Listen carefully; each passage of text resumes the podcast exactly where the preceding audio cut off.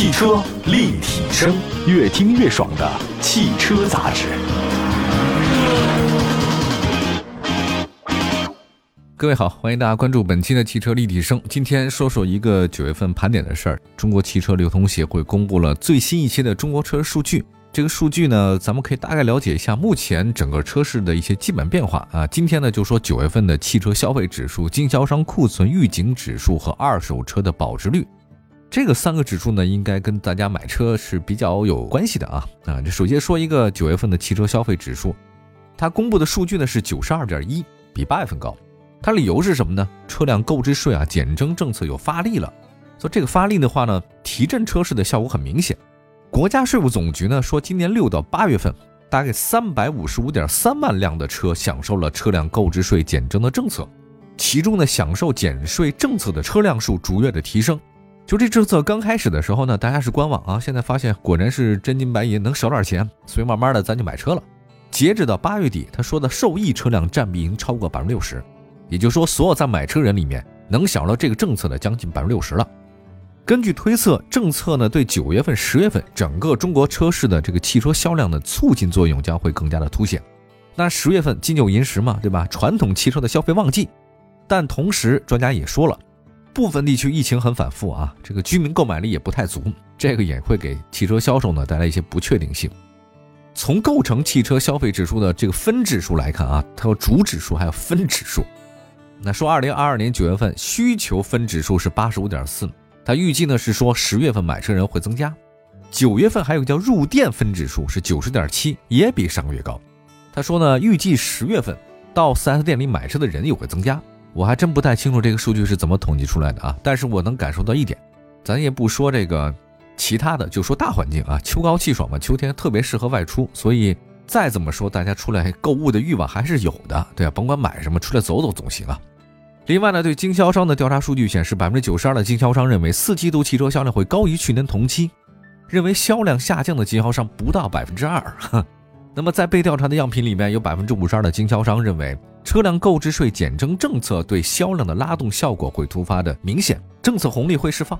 那释放的最高点是在十二月份，但是也有经销商呢对四季度的疫情不确定性呢是有担忧的。那这个担忧呢，嗨，我倒是觉得不仅仅是汽车行业，各行各业都有，都觉得第四季度到底会怎样也不清楚啊。再来看看九月份的汽车经销商的库存预警指数，我先解释一下，从消费者买车的角度来讲，这个经销商他的库存的那个指数啊。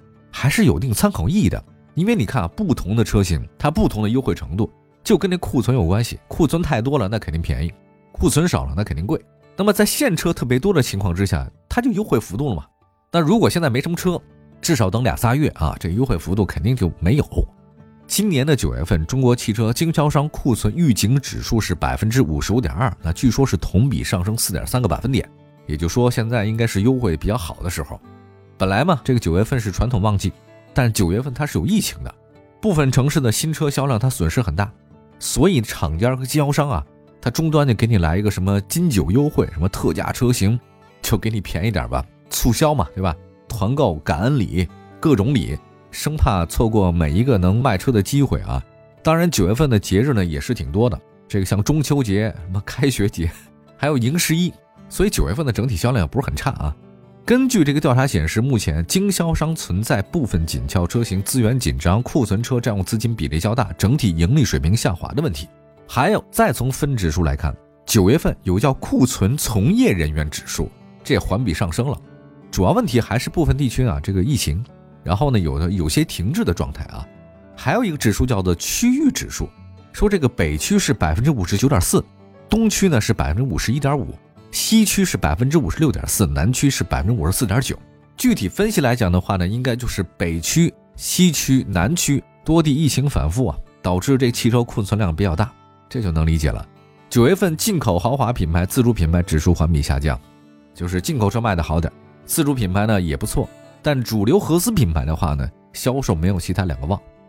那么现在第四季度了，经销商表示整体经营压力依然很大。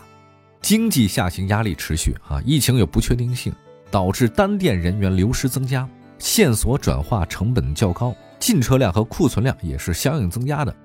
那中国汽车流通协会建议呢，未来汽车市场不确定性特别大，经销商要根据实际情况啊理性的卖车，哎，不理性也不行啊。现在，我们来看一下二手车的保值率的问题啊，这个有指数啊。现在随着新车逐步的回归正常的销售，购置税呢是减半，二手车的保值率呢是上升还是下降呢？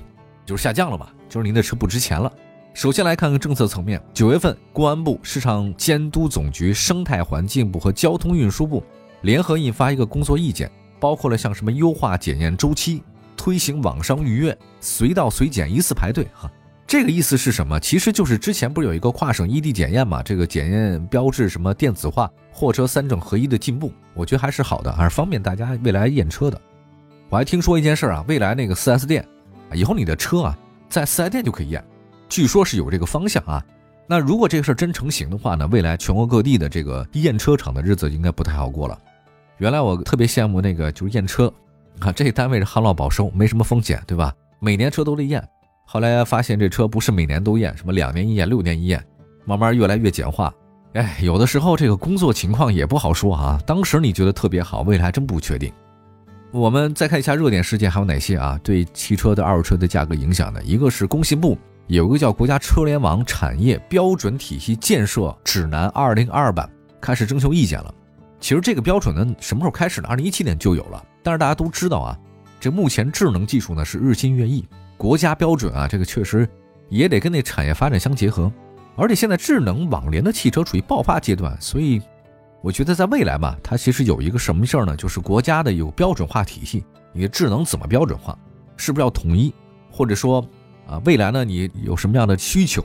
其实也就说，车好是好啊，但是呢，你要注意安全，不能说你一味的追求智能，把安全疏忽了。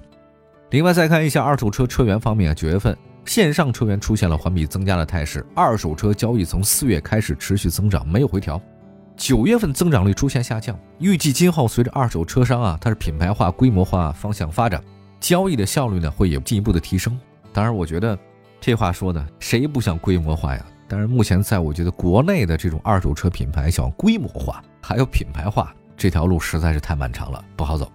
好吧，稍微的休息一下，一会儿呢再跟大家介绍一下各个级别车型保值率的基本情况啊，马上回来。汽车立体声。回到节目当中，您现在关注到的是汽车立体声，我们的全国各地啊，线上线下两百多个城市的落地播出。今天呢，跟大家说九月份的一些车市盘点。首先说了指数，那接下来呢，说说您的车是不是保值？呃，也就说了，从各级别数据来看，车型保值率来看啊，小型车降幅最小，中大型车 SUV 降幅最大。我们来横向对比吧。也就是说，如果你要是买 SUV 的话，中大型 SUV 那确实是最保值的。具体来看，小型车九月份三年保值率呢是百分之七十点六。紧凑车是百分之五十七点三，中型车百分之六十二点六，中大型车百分之六十七，小型 SUV 是百分之五十八，紧凑 SUV 呢百分之五十九，中型 SUV 呢是百分之六十二，中大型 SUV 呢百分之七十三，MPV 呢是百分之六十九。我看了一下啊，呃，整个来讲，轿车、紧凑车是最不保值的。三年以后，你的车基本上打一个五七折。什么车最保值？还是中大型 SUV。这个三年以后，你的车还能卖到百分之七十三以上，这个就还很厉害了。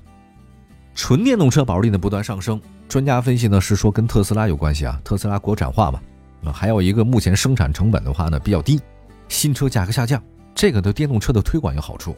插电混动车型九月份三年保值率呢百分之五十，插混的车呢还是不保值哈，纯电动车也一样，三年以后你的车就是打一腰斩。再看豪华车，大家特别关心啊，BBA 啊或者一些二线的豪华品牌，在市场整体价格下滑情况之下，卡迪、林肯。保值率差不多，跟上个月品牌很稳定。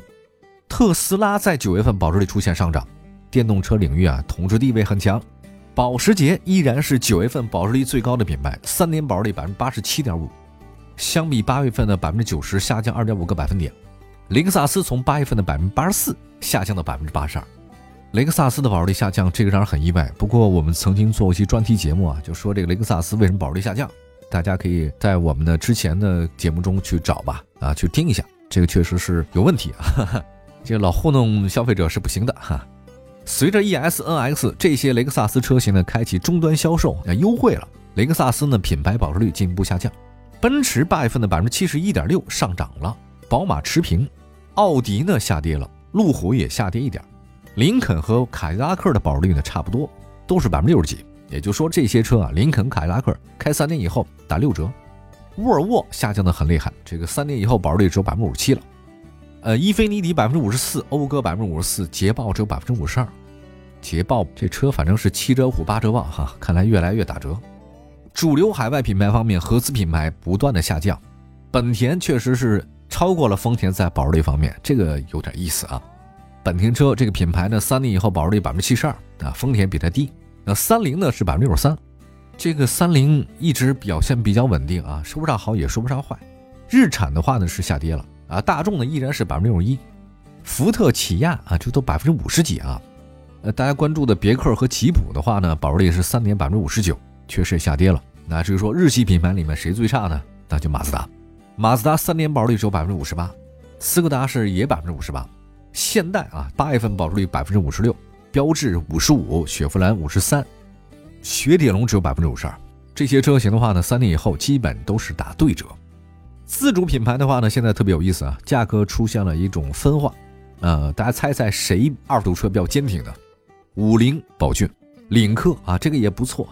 但是就是在中间的自主品牌很难受啊。你发现什么时候都如此啊？市场竞争不进则退，中间地带是很难过的啊。比亚迪品牌呢，本月涨幅较大，品牌技术优势啊。五菱的保值率呢是百分之六十六，三年以后你还能六六折。这传奇是百分之六十三，领克百分之六十一，超过百分之六十的还有哈弗和长安，蔚来和名爵都不错。比亚迪保值率并不高，但主要比亚迪呢是新能源啊，新能源整个保值率呢确实比燃油车更低一点，这正常现象啊。荣威、启辰、吉利、宝骏、魏牌这些车三年保值率呢都不到六成。奇瑞和红旗更糟糕一点，三年保值率呢，一个是百分之五十六点五，一个是百分之五十六点二。那么在公布品牌保值率同时啊，这次呢保值率还发布了一个部分车型的，大家可以看一下具体车型。咱先说一下一点五升啊，这个紧凑的思域一年保值率百分之七十八，名爵五百分之七十七，领克零三、卡罗拉都不错。那么大型 SUV 方面，如果你想买车的话呢，主要是日系、德系、美系嘛，中大型 SUV 就是他们家的。雷克萨斯啊，保值率特别高，LX 啊，那么三年保值率呢是百分之一百零一，很奇怪，雷克萨斯呢这个品牌在国内的保值率呢不断下降，但是它的大型 SUV 的保值率还上升了，主要是跟车型有关系吧。奔驰 GLS 百分之七十四点三的保值率，林肯的百分之七十三，宝马叉七百分之七十一，日产途乐百分之六十八，大型 SUV 还是很紧俏的啊。那从最近几个月的走势来看，车市现在基本恢复到正常销售状态，购置税减半嘛。虽然有一定的这种排量限制，但是销量确确实实出现回升。根据以往来看，第四季度朋友是一年当中车价的最低点。如果你想买车的话，十一月份可以特别关注一下。这一年快过去了，好的，感谢大家收听今天的汽车立体声，祝福大家购车愉快。明天同时间我们继续汽车话题，明天接着聊，拜拜。